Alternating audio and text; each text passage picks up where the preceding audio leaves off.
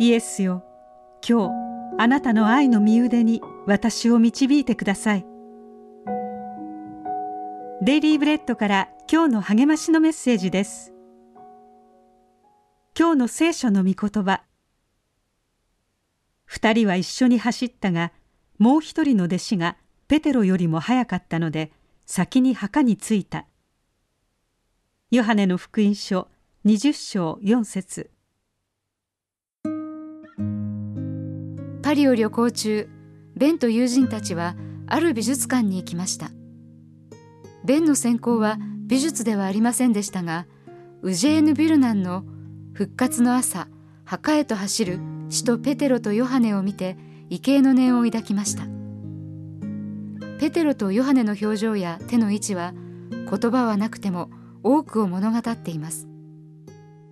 彼らの立場になってその心の興奮を感じなさいと鑑賞する人々に呼びかけています。この絵はヨハネの福音書20章1節から10節に基づき空になった墓に向かって走る二人を描いています。それは彼らの激しく複雑な心境を捉えています。確固たる信仰ではなかったにせよ二人は正しい方向に向かっていました。そしてついに確信しました。復活のイエスが彼らの眼前に現れてくださったのです。彼らの探求はイエスを求める後世の人のそれと変わりません。空の墓や素晴らしい絵画を見られなくても福音ははっきりと示されます。聖書は希望と求道心を持ってイエスとイエスの愛の方向に走りなさいと強く勧めます。たとえ疑問や不安があったとしてもです。明日イースターを祝う時神のご真実を思いましょう。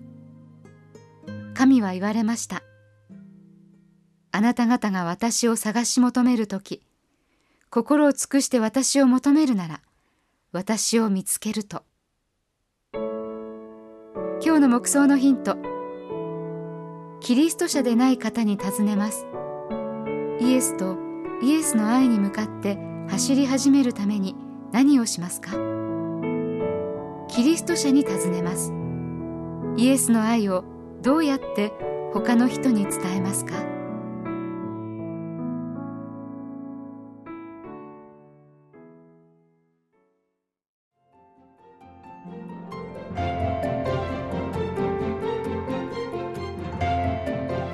今日のお話いかがでしたか？心に留まったことを Facebook などでシェアしませんか？御言葉を分かち合い元気の輪を広げましょう。太平洋放送協会の協力でデイリーブレッドがお送りしました。